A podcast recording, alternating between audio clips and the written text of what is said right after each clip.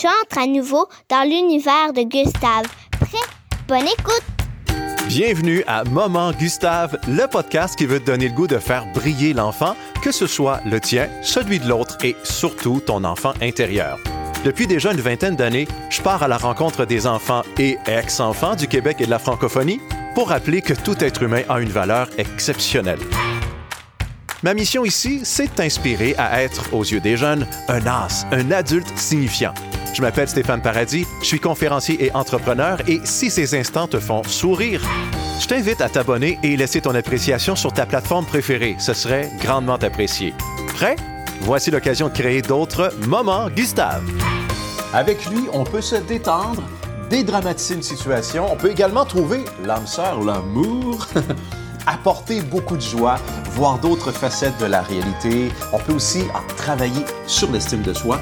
Ça diminue l'anxiété, le stress. On dit même que c'est un antidépresseur naturel parce qu'il libère les hormones du mieux-être et aussi dit stop, freine celles néfastes pour notre santé. Il fait les beaux jours des réseaux sociaux comme les mauvais parce qu'on peut aussi l'associer à l'intimidation. Il y a même une école pour apprendre à l'utiliser. Bon, du monde au Québec, et on en fait un métier le plus sérieux du monde dans ta récréation pour adultes. Tu l'as deviné, on parle aujourd'hui de l'humour. Bienvenue à Moment Gustave, épisode 9. Toujours un plaisir de te savoir là, toi, l'as, l'adulte signifiant, l'ex-enfant qui s'assume. Bon, je le souhaite, mais que ce soit le cas ou pas, parce que je crois que on est vraiment, ben, jamais totalement libéré du jugement des autres, du regard des autres mais assumer notre enfant intérieur, la bonne nouvelle, c'est que ça se travaille. Et ce podcast est justement là pour ça, là pour toi, pour t'aider à vivre et faire vivre des instants qui nous font dire, là, tu sais, la vie est beaucoup trop courte. D'emblée, je te l'annonce, j'ai une vision très particulière de l'humour. Je pense que l'humour et l'amour sont très, très proches parents. Eh, je pose la question en conférence. Quel est le lien entre ces deux mots? humour et amour. Et habituellement, les cartésiennes et cartésiens me disent mour, bien sûr. Bon, mais ce sont aussi deux moyens d'expression, de langage. On fait rire parce qu'on aime, et quand on aime, ben, on aime faire rire. Donc, l'amour et l'humour sont très proches parents. On va parler de ça aujourd'hui. On va parler également de clés pour se libérer de la peur du ridicule. C'est c'est pas évident, c'est une peur que bien des gens connaissent, probablement que tu l'as déjà vécu et que tu le vis peut-être encore aujourd'hui. On va se parler de comment se libérer de cette peur du ridicule et qu'on aura le goût de rire de soi, donc d'être un peu plus libre dans notre expression de nous-mêmes. Quand je disais que l'amour était très proche de l'humour, je pense à mon papa. Je te l'ai peut-être dit dans un épisode précédent, mon papa était professeur, enseignant de mathématiques fortes, alors que ses élèves avaient environ 16 ans. Donc secondaire 4 au Québec, mon père avait cette arme secrète c'était l'humour. Les jeunes, vous l'avoir mon père, je te dis là, euh, deux ans avant d'arriver en secondaire 4 à 16 ans, les jeunes se forçaient pour avoir mon papa parce qu'il y avait plusieurs enseignants de mathématiques, mais mon père avait cette facilité, c'est de nous amener à vivre un moment magique. Je le sais, j'ai eu mon papa comme enseignant. Eh oui, un an de temps. Je ne me souviens plus du tout du contenu. Oui, oui, j'étais très bien, j'étais très fort, mais c'est pas une matière qui m'attirait vraiment. Alors j'ai eu mon père comme professeur et puis mon père avait cette facilité de nous faire passer un cours avec un contenu vraiment beige, gris et le rendre merveilleux. Comment? Avec ce que l'on appelle l'humour style KGB. Je m'explique. Mon père était ce genre d'espion. Où prenait-il ses blagues? Où prenait-il son humour? Certainement pas à la maison avec des blagues d'un humoriste comme De Vos en Europe ou Gilles Latulippe au Québec. Non, pas du tout. Il n'y avait pas de ces livres-là et les vidéos n'existaient presque pas. Internet n'était pas présent dans notre vie encore. On parle ici des années 80. Et mon papa, quand je te dis qu'il était espion du KGB, c'est que mon père se faisait un malin plaisir de circuler dans le corridor de l'école et c'était un corridor très étroit. Je, parle ici de la polyvalente La Samar à Plessisville, une petite municipalité du Québec. Et mon papa, en circulant, nous écoutait. Il, parfois, arrêtait dans le corridor et faisait semblant de regarder ses feuilles ou peu importe. Et il était sensible à ce qu'on disait. Et quand il entrait en classe, il nous regardait échanger des petits bouts de papier entre les pupitres, hein, tu sais, l'ancêtre du texto. Bon. Et, je, et mon, mon père prenait ces petits bouts de papier-là, nous les chopait parfois, ou lisait qu'est-ce qu'il y avait sur euh, ces feuilles-là, et puis il synthétisait tout cela, et rendu en plein cours, il nous lançait ça comme une balle dans le respect. Il y avait une blague, deux blagues, trois blagues, on ne savait jamais combien et quand, au début, au milieu, à la fin d'un cours, mais mon père faisait du contrairement à certains enseignants-enseignantes qui, elles et eux, faisaient du un cours à la base très plate, il le rendait agréable, avec l'humour. Il nous surprenait. La surprise. Ne serait-ce pas ça? Dans toute relation? Le secret, surprendre. une fois de temps en temps. Sinon, on parle de et c'est la mort annoncée pour un couple, une relation, peu importe, au travail, à l'école, à la maison, avec nos amis surprendre. C'est un art. Mais justement, l'humour nous permet de surprendre.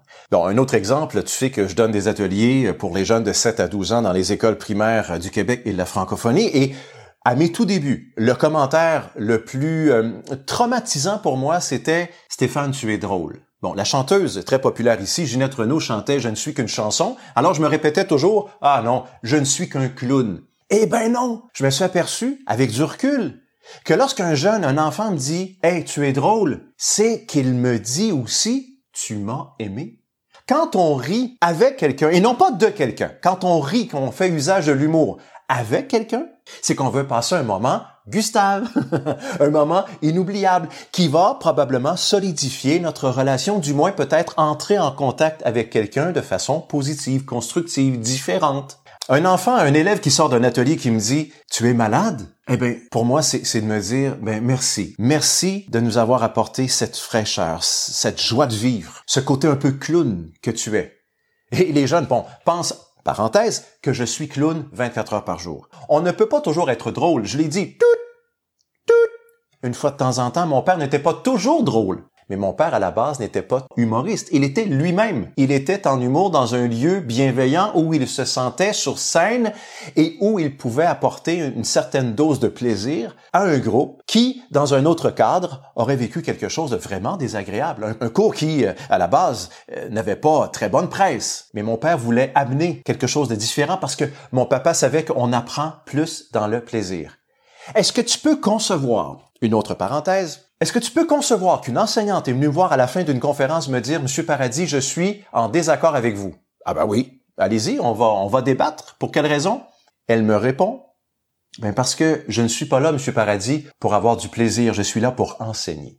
Hey, hey, comment aurais-tu répliqué cette vision des choses-là? Bah, ok, on pourrait débattre longtemps sur le rapport entre plaisir et enseignement, mais à mon avis, et ton opinion est la bienvenue aussi, Plaisir, ben ça égale connexion. Connexion égale amour. On aime, on apprécie. Et quand on apprécie, la confiance s'installe, la confiance grandit, l'ouverture à l'apprentissage apparaît. Et de là, la possibilité de transmission de connaissances apparaît aussi. Et puis, ah, on revient à l'humour. L'humour, c'est un outil privilégié pour faciliter cette équation-là. OK. Outre cette enseignante qui m'a un peu, je dirais, déstabilisé, j'ai eu un autre moment assez traumatisant dans ma courte carrière d'une vingtaine d'années en conférence et auprès d'adultes signifiants, j'étais dans une municipalité qui s'appelle Val d'Or, dans la région de l'Abitibi au Québec. Et euh, c'est en soirée, la conférence se termine aux environs de 9h30 et là, il y a une file de gens qui montent sur scène, bon, une dizaine de personnes pour me poser des questions. Et la dernière à être en file n'était pas la dernière pour rien. Elle était là de façon très volontaire, très consciente, parce qu'elle voulait me poser sa question, mais hors des oreilles de l'écoute des autres. Elle arrive, elle se présente et elle me dit, Monsieur Paradis, merci pour la soirée, mais dites-moi, j'ai une question. Je ne suis pas drôle. Qu'est-ce que je fais? Vous auriez dû me voir l'intérieur, j'avais le diaphragme qui tremblait, j'avais le goût de rire, j'avais le goût de lui dire, Madame, riez-en, mais j'ai pas fait ça. Je lui ai présenté deux chaussures, orangées, même couleur. Une chaussure d'enfant, je lui dis, Madame, vous avez porté ça à quel âge? 6, 8, 10 ans? Et là, je lui présente une chaussure orangée de pointure adulte et je lui dis ça, vous les avez où? Les avez mises où? Dans votre garde-robe, dans votre cour arrière, huit pieds sous terre, allez les chercher, allez les déterrer, soyons nous-mêmes, ayons cette folie intérieure que l'enfant, lui, n'a pas besoin d'aller chercher. Il l'a naturellement. Où l'a-t-on perdu? Où l'a-t-on mis au rencard? Cette folie, cet enfant intérieur, cet humour, cette liberté qu'on peut se donner d'avoir du fun, d'avoir du plaisir dans cette vie si courte? Qui est la personne ou les personnes qui ont peut-être euh, humilié cette dame-là? Peut-être lui a-t-on dit, Hey, tu n'es pas drôle, tu ne le seras jamais exactement ce que j'ai vécu. J'avais 12 ans et j'étais très timide, très très gêné. Pour me dégêner, ben euh, je lisais à la messe. Oui, je faisais partie d'une chorale où je faisais semblant de chanter, j'en ai déjà parlé et je faisais du lip sync pour qu'on me demande hey qui veut aller lire à la messe? Bon j'allais lire à la messe ça me permettait de me déjeuner j'avais environ 11-12 ans. Et lorsqu'il est arrivé le moment d'affronter le secondaire je me suis dit comment pourrais-je me déjeuner encore plus? Et j'ai fait partie euh, d'une troupe de théâtre. Moi le timide j'avais cinq répliques dans la production qu'on allait présenter au printemps cinq répliques et mon compagnon de jeu en avait cinq aussi j'étais un balayeur de rue mais mon compagnon de jeu, à ce moment-là, oublie l'une de ses répliques. Et moi, j'avais deux choix. Soit de le laisser euh, trouver une solution par lui-même et avoir l'air un peu fou, ou l'aider à reprendre un peu son souffle, retourner en coulisses, peut-être chercher sa réplique et revenir. Bref, avec un signe que je lui ai fait. Bon, on s'est compris. Il est parti, il est allé en coulisses. Et pendant ce temps-là, j'ai improvisé. Une trentaine de secondes. Et moi, le timide qui improvise, je ne sais pas qu'est-ce qui s'est passé, mais j'ai fait rire la salle. Moi, le gêné qui réussit à connecter avec la salle au point de la faire rire. Mon compagnon jeu est revenu sur scène. Nous avons poursuivi la pièce. Les gens sont montés sur scène par la suite pour nous féliciter. Et puis, euh, on me disait, Hey, tu nous as fait rire. Est-ce que c'était dans le texte? T'as improvisé? Fantastique, fameux, wow! J'ai pris une certaine confiance. Et environ deux semaines plus tard, et je me souviens très très bien de la scène, j'étais en présence de quelqu'un, un adulte que j'estimais beaucoup, qui a été présent à mon spectacle et qui m'a fait le commentaire suivant. Stéphane, j'ai bien aimé la soirée, euh, j'ai beaucoup aimé euh, te voir sur scène. Est-ce que tu aurais par hasard essayé d'improviser? Et je pense essayer d'être drôle, mais à mon avis, je pense que drôle, tu l'as pas été et je pense que tu ne le sauras jamais. Ça m'a fait tellement de peine. Il y a des mots qui bâtissent, des mots qui détruisent. J'enseigne aux enfants à prendre confiance en eux. J'enseigne aux enfants le respect.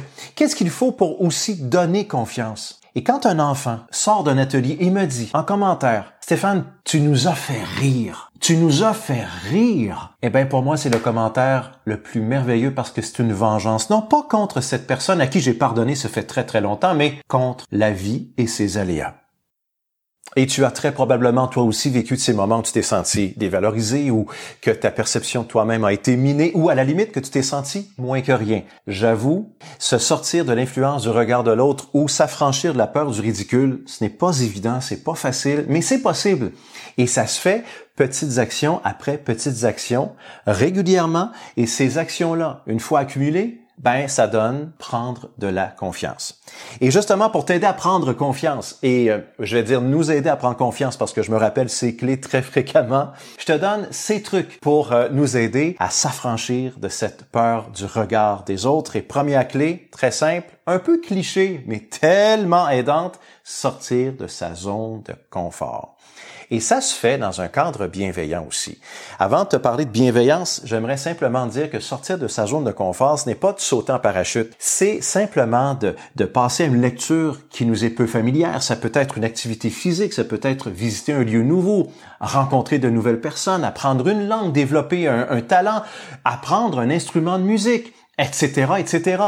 Et dans un cadre bienveillant, je parle ici de le faire avec quelqu'un, s'engager socialement. Quand on fait quelque chose comme, bon, on va au gym, on s'entraîne.